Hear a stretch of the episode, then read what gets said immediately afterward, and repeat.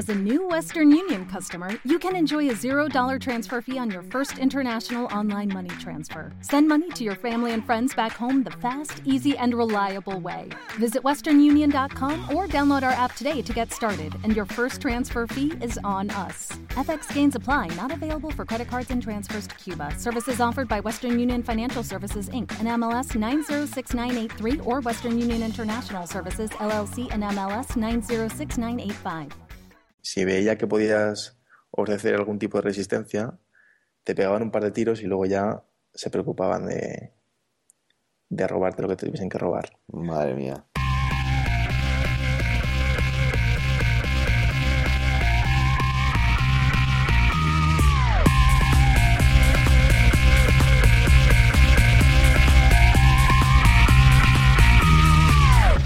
Hola a todos, bienvenidos a Ímpetu, el nuevo programa de Milcar FM donde yo, Fran Sevillano, os voy a presentar a un montón de gente apasionada y exitosa. El denominador común de todas estas personas es que lo petan en lo que hacen. Quiero que conozcamos a gente de todos los ámbitos. Primero empezaré hablando con amigos míos, gente que se mueve dentro del mundo de la tecnología y las startups, pero no quiero limitarme a eso. Me gustaría entrevistar a gente de todos los ámbitos, deportistas, artistas, cocineros, en fin, gente de cualquier campo, pero eso sí, con pasión y con éxito. La idea es aprender cómo lo han hecho para llegar a donde están, cómo trabajan cada día y cuáles son sus objetivos y motivaciones.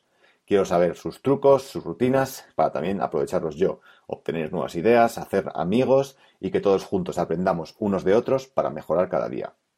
Si queréis interactuar conmigo, con los invitados o con el resto de oyentes, os animo a que vayáis a emilcarfm barra ímpetu o a facebook.com barra ímpetu podcast. También podéis escribirme en Twitter a ímpetu podcast. Os animo a que me comentéis qué preguntas y respuestas han sido vuestras favoritas, qué cosas debería haber preguntado y también a quién os gustaría que entrevistase y qué cosas querríais saber de ellos. El primer invitado de este programa no puede ser otro que Diego Jiménez. Diego es un gran amigo mío. Además, trabajamos juntos en Lonely Planet, donde él es el líder de diseño móvil.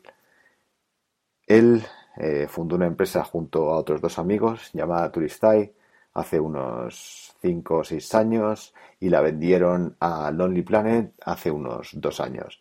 En esta entrevista vamos a conocer cómo fue el proceso de fundación, cómo se conocieron y, un poquito cómo, cómo echaron a andar.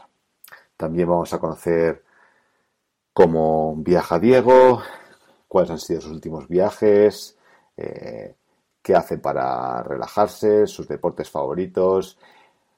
Vamos a aprender cómo hizo sus primeros pinitos, cómo cree él que los demás podrían hacer sus primeros pinitos en el mundo del diseño, en fin, un montón de cosas interesantes. Conocí a Diego hace unos tres o cuatro años y fue, fue desde luego uno de los hitos de mi carrera profesional y creo que para vosotros también va a significar un, un antes y un después. Así que, sin más dilación, aquí os dejo con Diego Jiménez. ¿Qué tal, Diego? ¿Cómo estás? Hola, Fran, ¿qué tal? Pues muy bien, aquí, aquí estamos ya eh, terminando el día. ¿Dónde, ¿Dónde te pillo a ti ahora mismo? Pues yo estoy en Nashville, Tennessee, en Estados Unidos. Son las 4 de la tarde ahora. Muy bien, ¿y qué, qué haces por allí? Pues me he venido un par de semanas a hacer reuniones y pues para trabajar en, en una serie de proyectos que tenemos por aquí. Con Lonely Planet, ¿no? Sí, eso es, con Lonely Planet. Muy bien. Y imagino que lo que haces con ellos es, es diseño, sobre todo. Sí, bueno, eso lo sabes tú bien porque, porque trabajas conmigo. Efectivamente. Entonces, sí, sí, lo que hago ahora es eh, diseño de productos digitales y llevo la parte de, de móvil en Only Planet. Muy bien. Y, y cuéntame un poquillo cómo, cómo ha sido el, el viaje hasta, hasta llegar a Only Planet, porque antes de, de, de Lonely Planet, ¿qué es lo que sucedió? Sí, ah, bueno, el viaje concretamente hasta Nashville, esta vez ha sido bastante malo, por cierto. Me tocó un vuelo un poco, un poco complicado. Pero sí, respondiendo a tu pregunta, antes de Lonely Planet, eh, estuve en un proyecto que se llamaba Turistai, junto con dos amigos, Javier y Ariel. Y nada, creamos ese proyecto. Eh, estuvimos casi cuatro años con ello. Y al final, pues acabamos vendiéndoselo a, a Planet en este caso. Y por eso trabajo ahora para ellos. Muy bien, ¿y cómo, cómo empezaste con, con Turista y cómo decidisteis empezar algo así? Eh, eh, ¿cómo, ¿Cómo os conocisteis los tres? Pues mira, Ariel y Javi se conocían de la carrera. Javi justo acababa de volver de, hacer un máster en Chicago y yo les conocí en un evento que, que de hecho que montaron ellos y pues era uno de estos eventos en los que tenías que montar una idea de negocio en un fin de semana o algo así. Y bueno, el evento fue muy divertido, pero, pero dentro de ese evento pues como que nos vimos que trabajábamos muy bien juntos y demás. Y entonces pues me dijeron, oye, mira, que tenemos esta idea, no sabemos si, cómo, cómo llevarla a cabo, cómo darle forma, eh, no sé si te gustaría unirte a nosotros y demás. Y, y, bueno, la verdad que me parecieron gente gente muy capaz y me, me uniera a ellos. Y juntos, pues, pues sacamos la primera versión de Turistai en 2010. y, y, déjame volver al, al, evento ese porque son cosas que, que, que, todavía no conozco. ¿Qué es lo que hicisteis exactamente en ese, en ese evento? ¿De que, pues ese, sí, ese evento era un evento que se llama iWeekend. Entonces lo que Javi y Ariel hicieron fue hacer una especie de versión paralela a iWeekend que se llamaba iWeekend Universidad. Y básicamente era la misma idea, pero en vez de con gente experimentada, pues con, con estudiantes universitarios. Yo por aquel entonces todavía estaba en, en la carrera, al principio de la carrera todavía, y pues ya estaba desde hace tiempo dando vueltas a, ideas de negocios, yendo a eventos, conociendo gente y demás, y así fue como les conocí.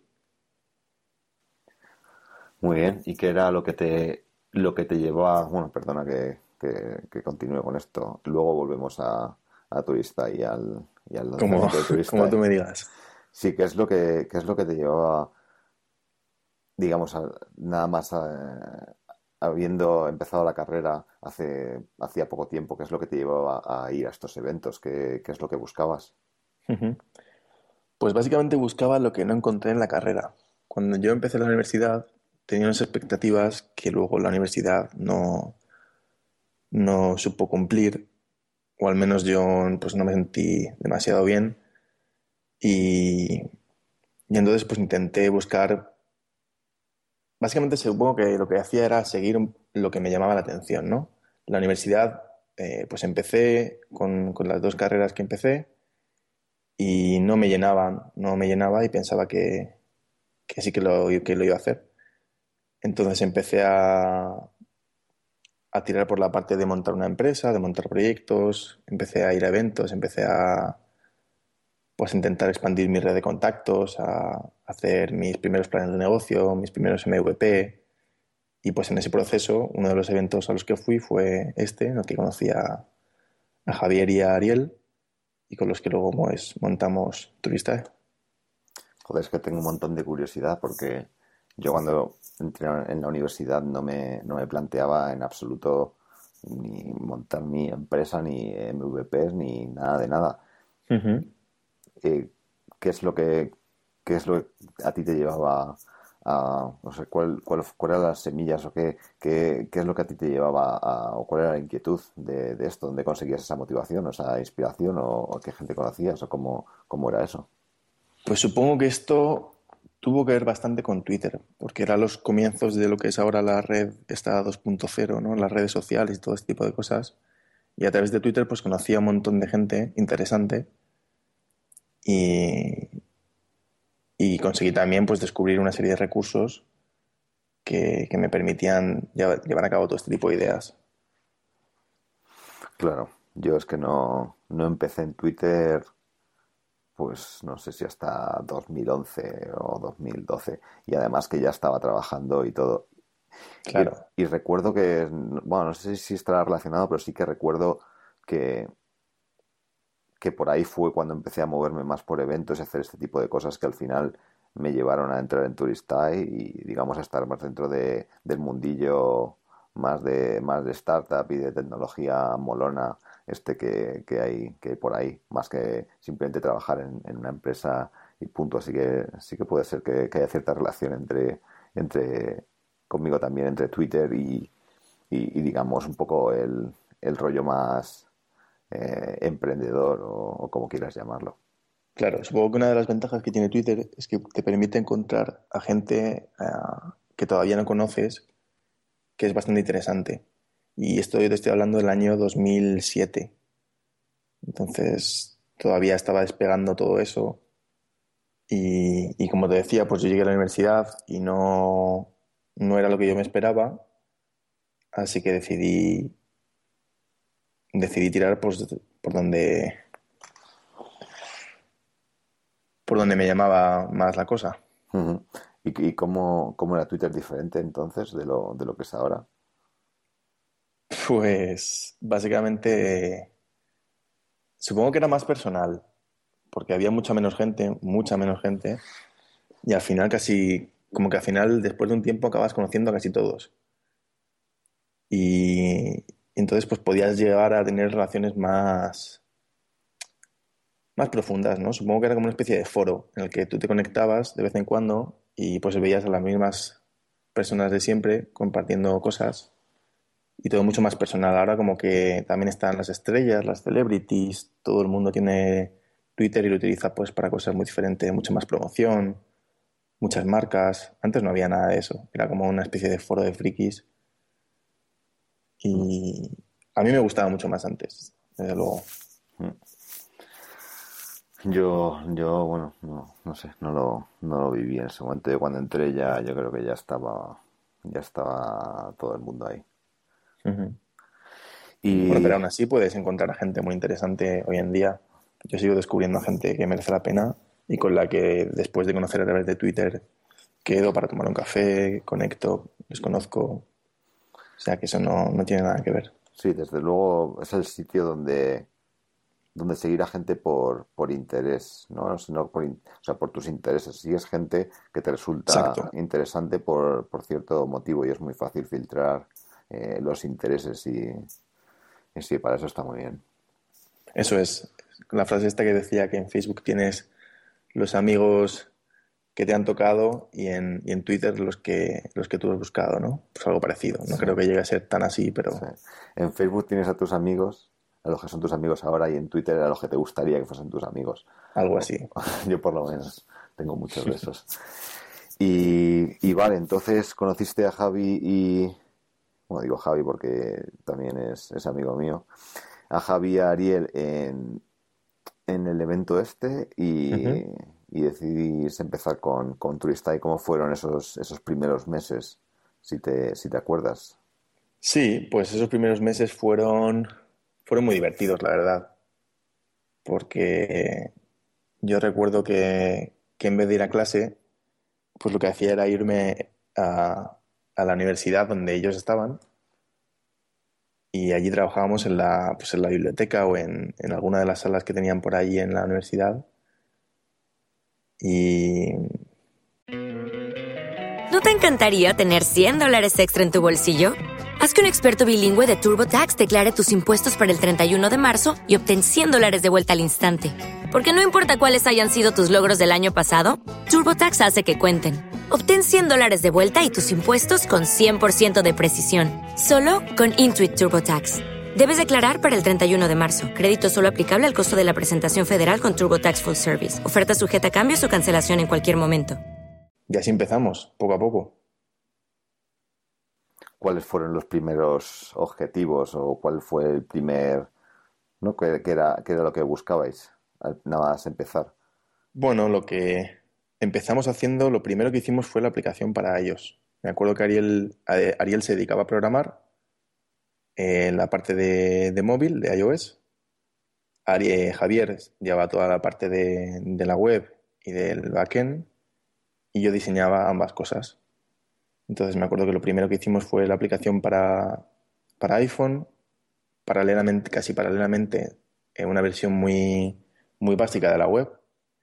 Y en julio, si no estoy equivocado, de 2010, lanzamos la, primera versión pública. Muy bien, joder. En 2010 yo, pues casi, eso, yo igual, ¿no? acababa de empezar a, a, trabajar. Y... ¿A qué te dedicabas entonces? Pues empecé toda mi, mi carrera profesional, por suerte, eh, ha sido hacer aplicaciones para iPhone, para iOS. Entré un poco de, casualidad en, en, ello porque eh, estuve buscando becas antes de terminar la carrera y cuando, cuando, cuando me, llamaron, me llamaron de un par, ¿no? De una era para Telefónica, para hacer algo muy aburrido, y, o que sonaba muy aburrido, y para, y para, en otro sitio me llamaron para hacer aplicaciones para móviles. Yo la verdad ni siquiera estaba demasiado interesado en los móviles por entonces porque, porque bueno, no sé, yo creo que no había probado casi un smartphone y no me llamaban demasiada atención. Sí, por aquel entonces eran muy básicos. Sí, y entonces pues no, no, me, no me llamó demasiada atención. Pero, pero bueno, eh, fui, a, fui a esa y, y me dijeron que si sabía programar en Java, porque buscaban a alguien para Android. Y les dije que no. Y gracias a eso entré a programar para iPhone, porque no sabía Java, básicamente. así que, así que bueno, fue un poco todo de, casualidad. El caso que, en cuanto empecé con ello, pues me enganchó bastante. Y, y bueno, y al final pues he seguido haciéndolo unos cuantos años y, estoy muy contento. Y, esa, o sea, así básicamente es lo que hacía yo por entonces. En julio pues, de 2010 pues llevaría unos mesecillos trabajando. Y, y eso, eso básicamente. Y después de, lanzar esta, esta primera versión de Turistai, ¿qué, cómo, ¿qué es lo que sentisteis o qué, cuál, fue uno de los grandes momentos de, de, esa, de, ese, de esa primera aplicación? ¿Qué es, qué, qué es lo que...? Pues supongo que para mí quizás el hecho de haber lanzado algo, algo en lo que había trabajado tanto tiempo, también el hecho de conocer a Javier y a Nariel, porque yo cuando los conocí, ellos se conocían entre ellos, pero no me conocían a mí ni yo les conocía a ellos. Entonces era algo que, visto hacia atrás, me podría haber salido muy mal, esto de asociarte con gente a la que no conoces de nada. Y hoy en día pues son de mis mejores amigos.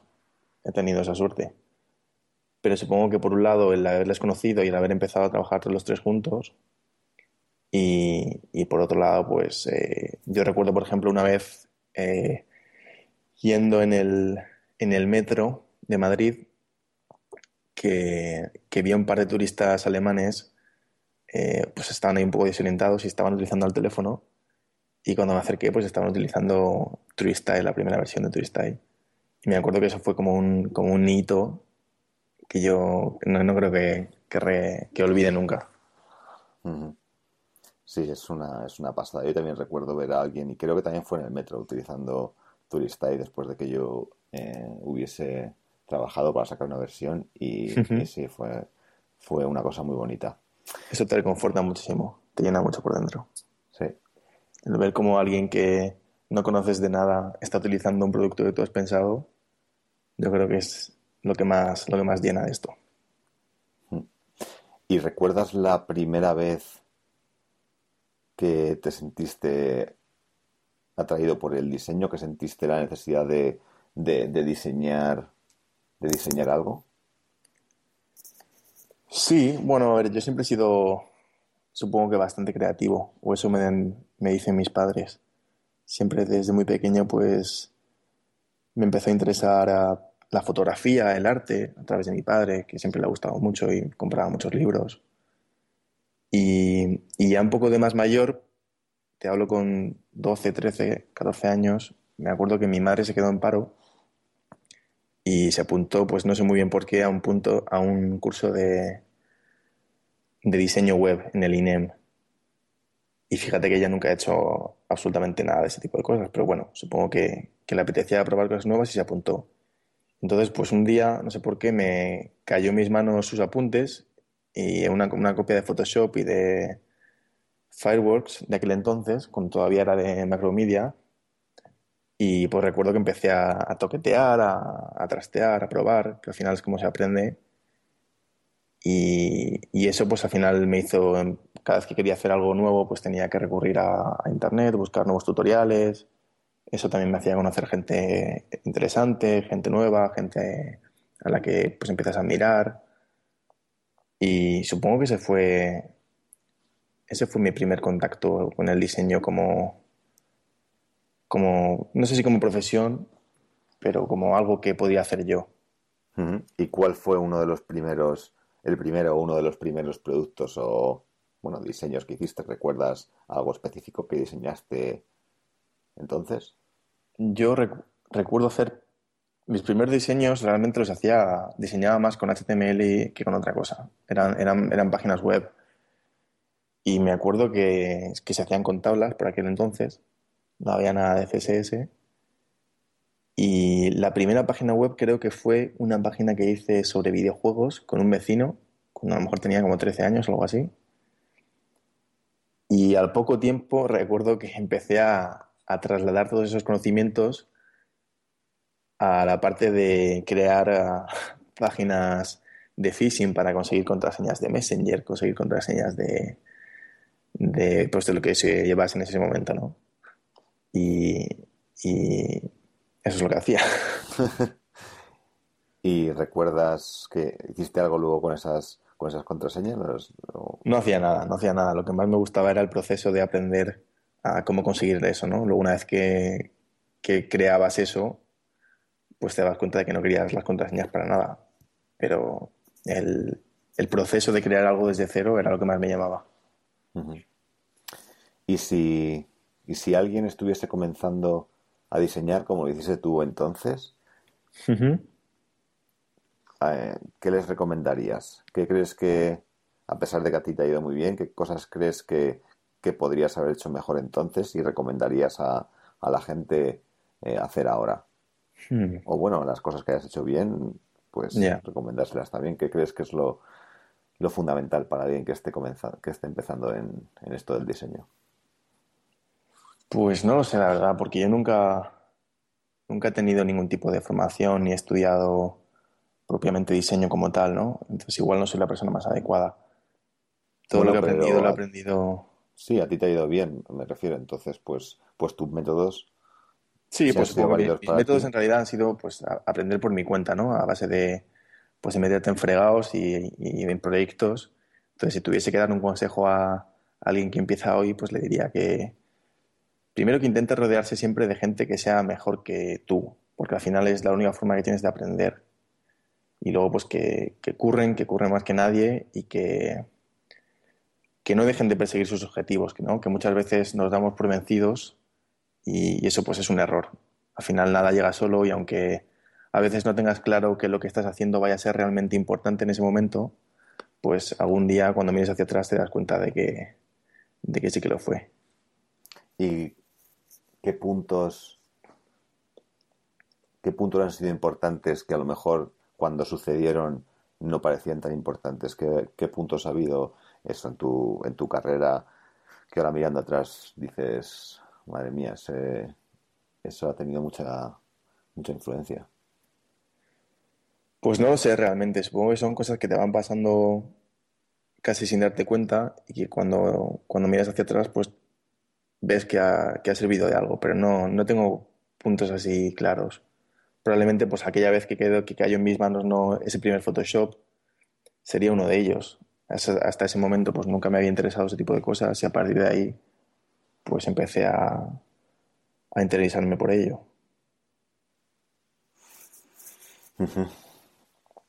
Y bueno, imagino que, bueno, no imagino, sé que, aparte de, de, diseñar, también eh, has dedicado gran parte de tu tiempo al, al deporte.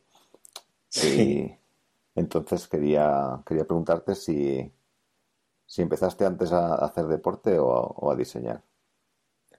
Empecé antes a hacer deporte. Empecé antes a hacer deporte el deporte siempre me ha gustado desde pequeño Yo empecé, pues, lo típico, ¿no? Jugando al fútbol en el patio del colegio. Y luego me acuerdo que me metieron mis padres en el equipo de fútbol, pero era un paquete total y, y no me terminaba de gustar. Me gustaba mucho más jugar con mis compañeros en el patio, sin más, sin ningún tipo de presión. Entonces, después de eso, lo que hice fue, fue judo, que me gustaba mucho y que además se me, pasa, eh, se me daba muy bien. Pero lo tuve que dejar porque en la escuela en la que yo entrenaba, pues el monitor se tuvo que ir, y mi madre pues no tenía coche en ese momento y, y al final pues no pude continuar con ello. Y luego, pues no sé qué más he hecho. He hecho tenis durante algún tiempo, cuando estaba en el instituto, y me gustaba. Y al final, pues lo que he acabado haciendo es deportes fáciles que te puedes organizar por tu cuenta. Ahora lo que hago es, sobre todo, pues correr, nadar. De vez en cuando me meto al gimnasio a hacer algún tipo de ejercicio. Pero vamos, lo que más me gusta es, es la natación. Bueno, ahora, ahora te pregunto un poquillo sobre la natación, pero quería saber eh, qué es lo que te gustaba tanto del judo, qué crees, qué cosas, bueno, qué eran, eran las cosas dentro del judo que te que hacían de él un deporte especial para ti. Pues sinceramente no me acuerdo mucho porque fue hace bastante tiempo, pero creo que era que de forma innata se me daba bastante bien. Era, no sé, no, no recuerdo muy bien cómo lo que me aportaba en ese momento, pero recuerdo que sin demasiado esfuerzo iba a las competiciones y, a los campeonatos y ganaba y además me divertía, ¿no? Nunca lo vi como una como algo que me aportase ningún tipo de presión ni nada. Era algo muy divertido para mí y, se me daba bien. Sí, eso venía justo pensando en el coche hoy mismo, que en cierta manera, no sé, hay cosas que se nos dan bien y cosas que nos gustan y muchas veces están relacionadas, pero hay veces que hay veces que no. Entonces hay veces eh, cuando cuando cuando quiero decir cuando se te da bien lo mismo que te gusta, genial, pero cuando te gusta algo que, no se te da bien es una putada. Exacto, exacto. Por ejemplo, el fútbol me gustaba mucho, pero por mucho que me gustase no quiere decir que, que no dejase de ser un paquete. Entonces yo creo que, está bien pensar en qué cosas nos gustan y además se nos dan bien e intentar tirar por ahí porque es donde yo creo que más, más éxito se puede tener en, en general. ¿no? Yo no sé, porque eso, a mí ahora mismo hay cosas que me, que me gustan bastante, pero digo, es que aquí no tengo ningún tipo de, de futuro. Así que mejor, mejor dejarlas un poquillo de lado. Sí, de hecho hay un libro que se llama el elemento, ¿no? De Kevin Robinson, que habla ahora precisamente sobre eso, ¿no? La intersección entre lo que te gusta, lo que te da bien y cómo tomar decisiones en base a eso. Pues sí, justo estaba pensando en ese libro. Sí, yo me, leí ese libro y luego además tenía un tenía como otro, una segunda parte que era más un como un cuadernillo de ejercicios en el que te proponía un montón de ejercicios para pensar en qué cosas, eso, qué cosas te gustan y en qué cosas te dan bien y, eso, y intentar hacer relaciones entre ellas. Está, está bastante bien. Qué bueno, ese no lo he leído. Pues vamos, de leer tampoco tiene mucho, porque te recuerda los, los, los, puntos principales del, del, elemento y luego además te propone un montón de ejercicios. Qué bueno. Mm. Y muy bien, eh, el judo y la natación. El judo. y la natación. Y de la natación, que ¿Qué es lo que te aporta? ¿Qué es, ¿Por qué te gusta tanto la natación? Pues no lo sé, supongo que es bastante completo y, también me hace sentir muy bien cuando, cuando lo practico. Es el típico deporte que la gente cree que es muy aburrido, pero una vez que te empiezas a, a meter, empiezas a practicar y te empiezas a, a informar sobre cómo funciona, pues resulta bastante más divertido cuando empezaste a, nadar? Bueno, supongo que a nadar sabrás desde que eras pequeño, ¿no? Pero, sí. pero cuando empezaste así a tomártelo un poquillo más en serio y cómo, cómo fue. Pues yo empecé a tomármelo un poco más en serio. Pues mira, fue un verano que, un socorrista que estaba en mi piscina justo acaba de venir de Argentina. De hecho, ahora, años después, es amigo mío. Y en Argentina él trabajaba en un centro de alto rendimiento para nadadores. Entonces el tipo estaba muy aburrido todos los días y un día me acerqué y le dije, oye, ¿por qué no me, por qué no te me entrenas un poco y me empiezas a dar clases a ver si empieza a mejorar y así por lo menos tú no te aburres? Y le gustó la idea y empezó a, pues a ponerme ejercicios, tablas, a ayudarme a mejorar la técnica, a, plantearme una serie de entrenamientos y eso hizo pues que también yo me fuese interesando mucho más sobre el deporte, que empezase a ver vídeos, que empezase a leer sobre, sobre natación y me enganchó, me enganchó. ¿Y recuerdas de, de en referente a la técnica? Porque es que yo tengo una técnica que da, que da bastante pena. O sea, Yo me saqué el título de socorrista cuando tenía 16 años y lo pasé pelado y más o menos podía, más o menos podía nadar. Pero, pero no sé, llevo unos cuantos años que, me siento súper, súper inútil. Entonces, quería preguntarte si recuerdas, en referente a la técnica, cuáles son los, las dos o tres cosas que más, más influyen para, para nadar bien, o si tú, si tú las sabes, o cosas que te han ido a ti bien para, para mejorar, eh, digamos, bastante. Sí, bueno, en general, simplemente el hecho de fijarte en la técnica y en ser consciente de lo que es la técnica, creo que es lo que más diferencia ha marcado. Porque como tú dices, como, me has comentado antes, la mayoría de nosotros ahora mismo aprendimos a nadar cuando éramos pequeños. Entonces la técnica que tenemos es la que nos enseñaron cuando éramos pequeños y entonces no éramos capaces de asimilar tanta información.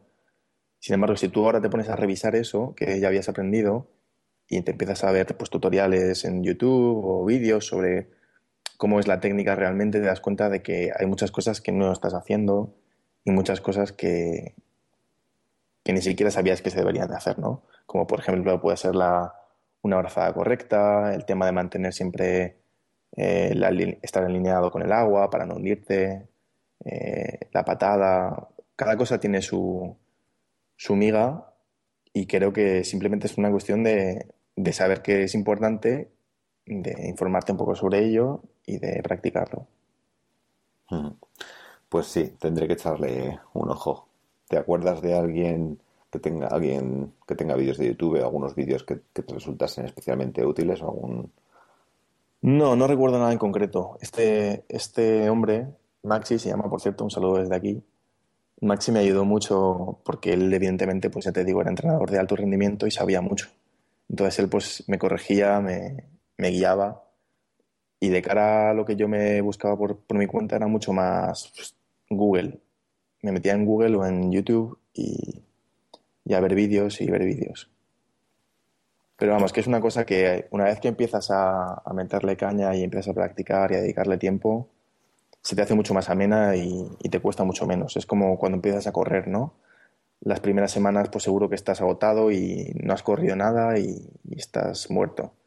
Pero a medida que empiezas a correr poco a poco, pues te empieza a gustar más, te empiezas a picar, te empiezas a enterar, a, enterar y a buscar de planes de entrenamiento, eh, dietas, todo ese tipo de cosas, ¿no? Pues esto es un poco parecido. Sí, supongo que tendré que, que ponerme más en serio, hacerlo más, más a menudo. Porque ahora lo único que he hecho es ir, pues eso, de vez en cuando, a lo mejor voy con, con algún amigo con mi novia, vamos a nadar y eso, voy de Pascuas a Ramos y cuando voy, pues, pues la verdad que sufro bastante. Claro. Muy bien. Pues, bueno, como me has dicho, estás en, en Nashville. Estoy en Nashville, sí. Muy bien. ¿Y, qué tal el, el viaje?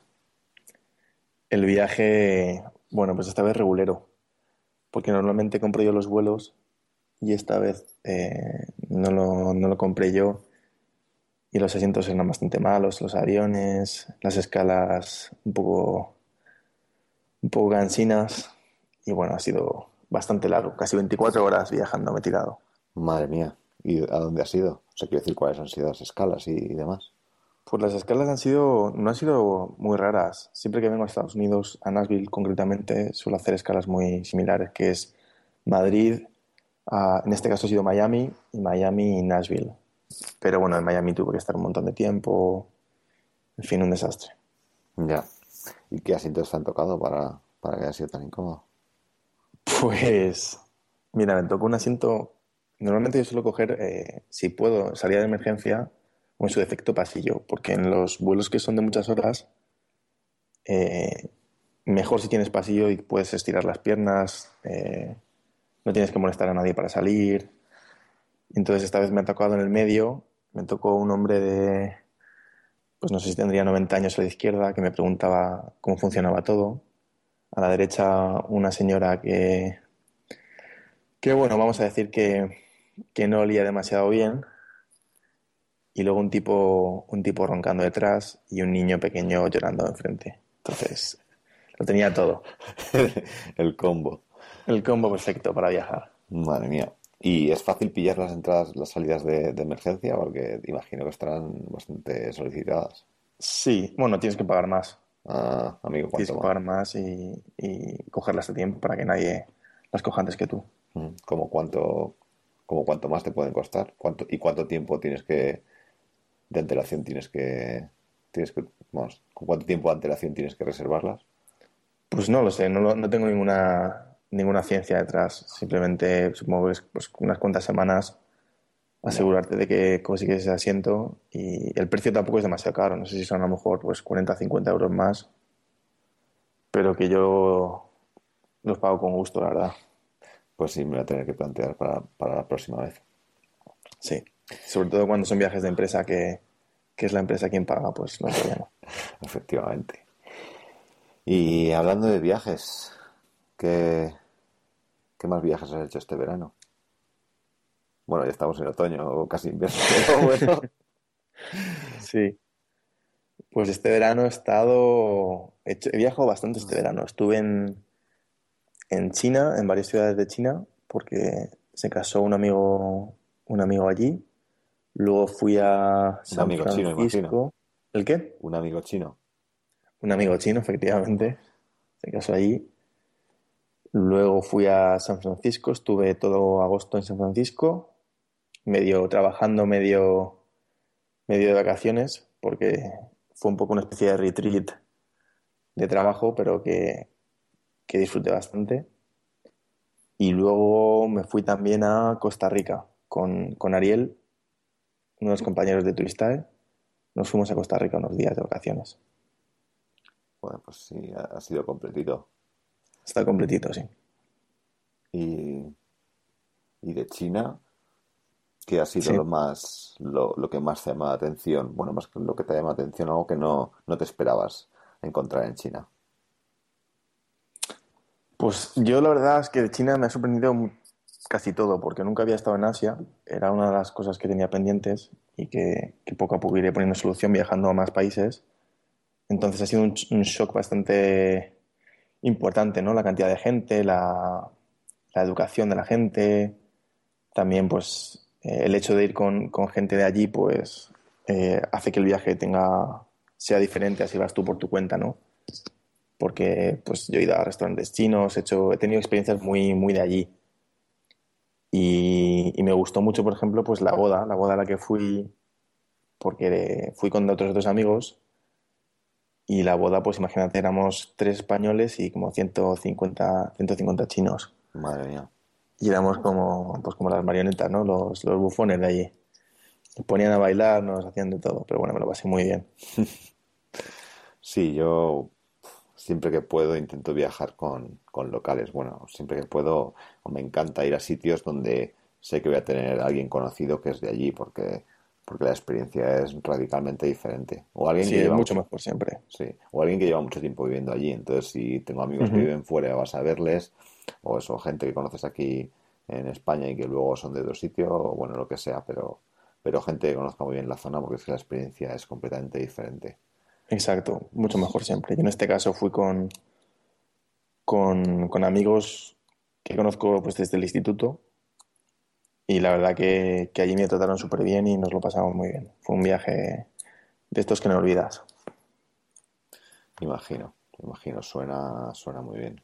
Sí, más o menos como resacón en Las Vegas, pero, Pero pero en. China. Muy bien. ¿Y, y qué más? ¿Qué más viajes? ¿Tienes alguna ¿Alguna historia, alguna anécdota de, de alguno de estos viajes que, que te apetezca compartir? Pues no sé. La verdad que cada viaje tiene su, su historia y sus anécdotas, ¿no? Pero, Ah, pues mira, bueno. por ejemplo, en... Dime, dime. No te iba a decir, pues eso, alguno de, de los otros viajes de, de San Francisco, el de Cota- Costa Rica.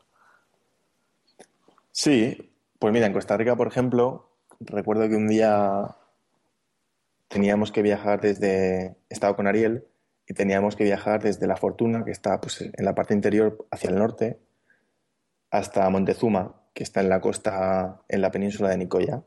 Entonces, para llegar hasta allí, habíamos alquilado un, un 4x4 y todo el mundo, tanto la gente local como las guías, nos recomendaban que hiciésemos una ruta que bajaba hacia el sur y en la que tenías que coger un ferry en Punta Arenas y a través del ferry pues cruzabas la península.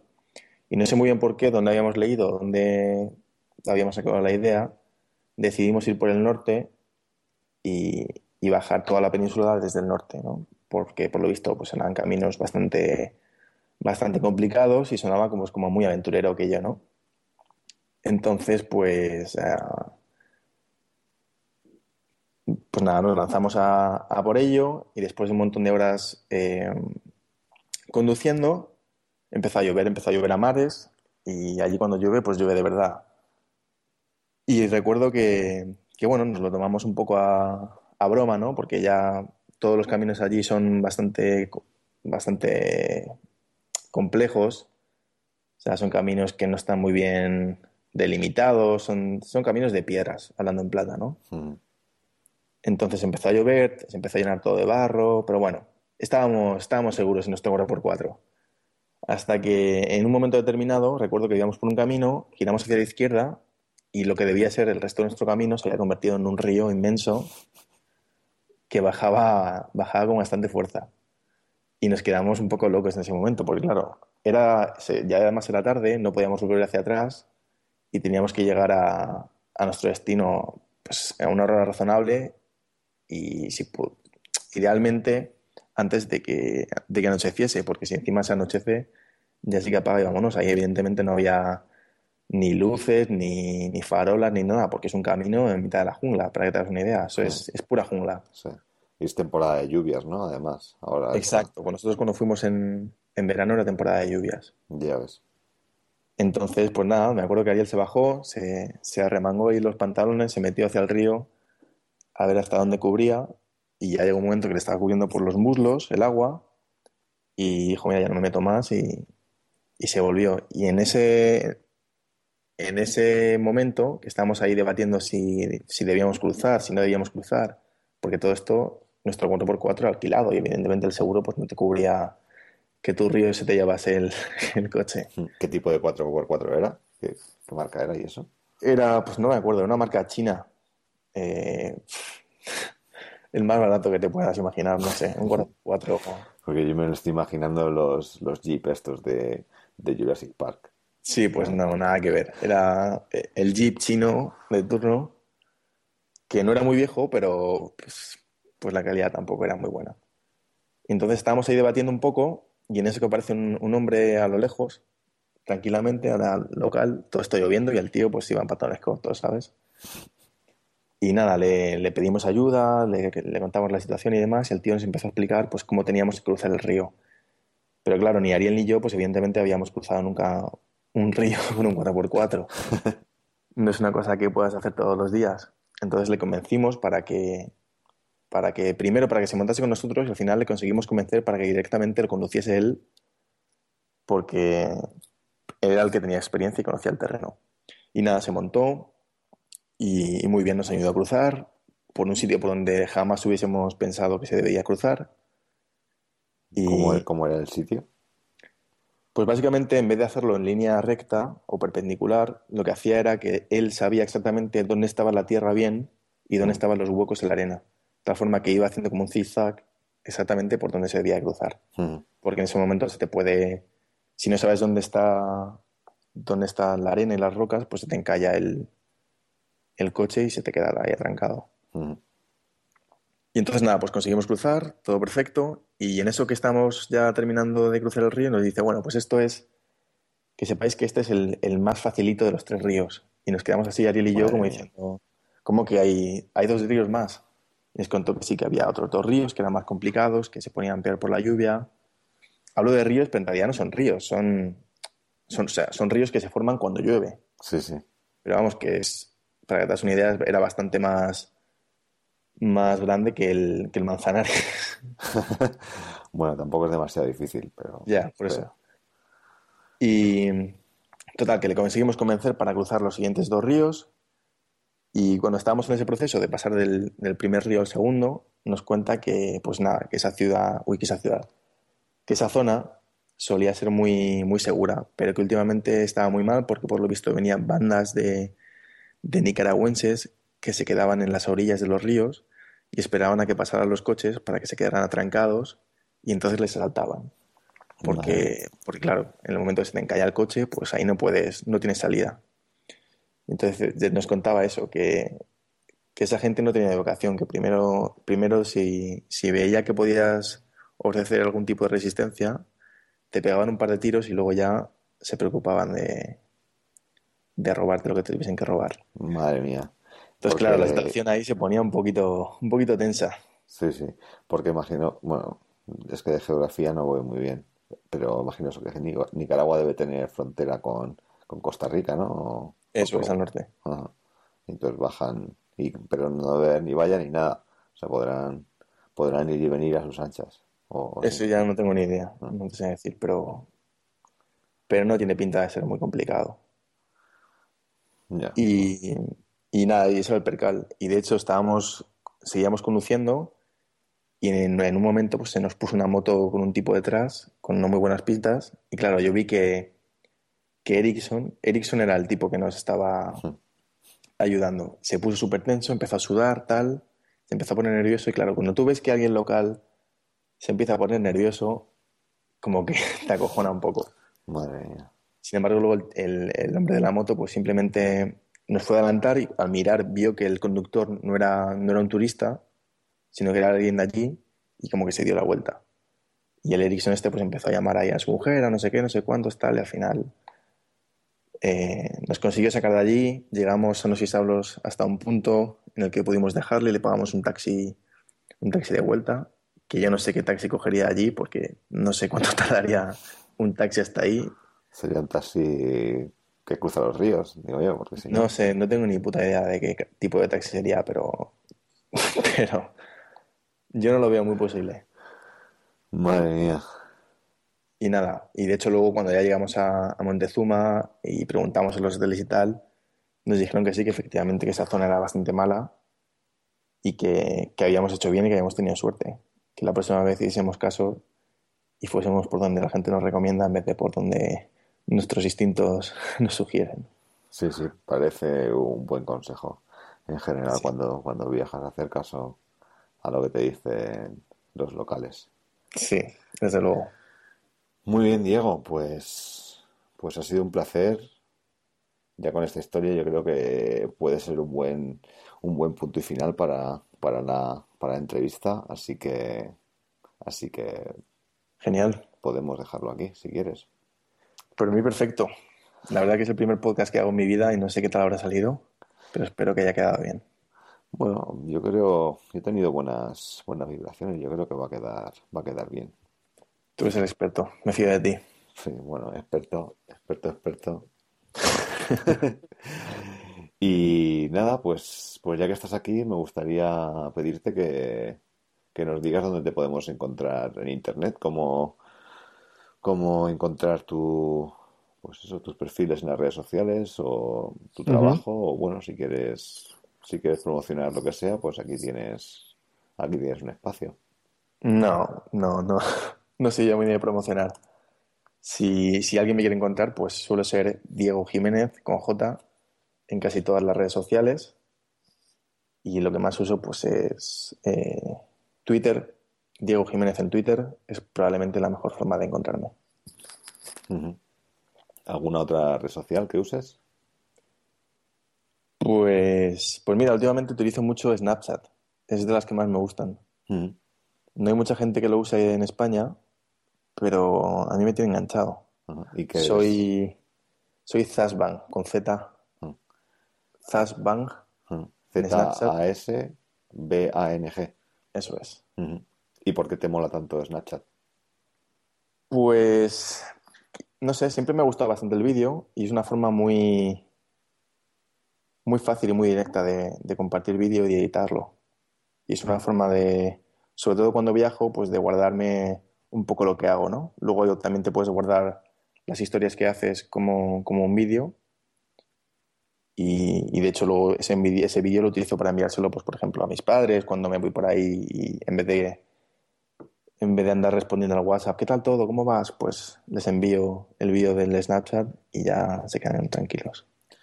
Pues sí, yo la verdad es que no uso Snapchat, pero sí que hago lo de los vídeos, porque lo que, bueno, lo que me doy cuenta es que al final, cuando pasa mucho tiempo de un viaje, no me acuerdo de lo que, de cómo era el viaje, ¿no? Ni siquiera viendo las fotos, como que no, a veces sí, pero no, no tanto. Un vídeo te da un, es como si Mm. volvieses a estar ahí otra vez y recuerdas lo que sentías, lo que veías, lo que, lo que son los, los sonidos. Es, es como una, una, una forma mucho más, más realista de recordar las cosas y me gusta mucho. Sí, te da mucho más información. Mm. Pues Snapchat es básicamente, para mí creo que tiene un balance muy bueno entre, entre poder editar medianamente lo que haces, de poder añadir pues alguna letra, algún filtro, alguna, algún emoticono y, y tenerlo, tener la facilidad de tenerlo en el móvil, ¿no? Que es algo que llevas a, a todas partes. Mm.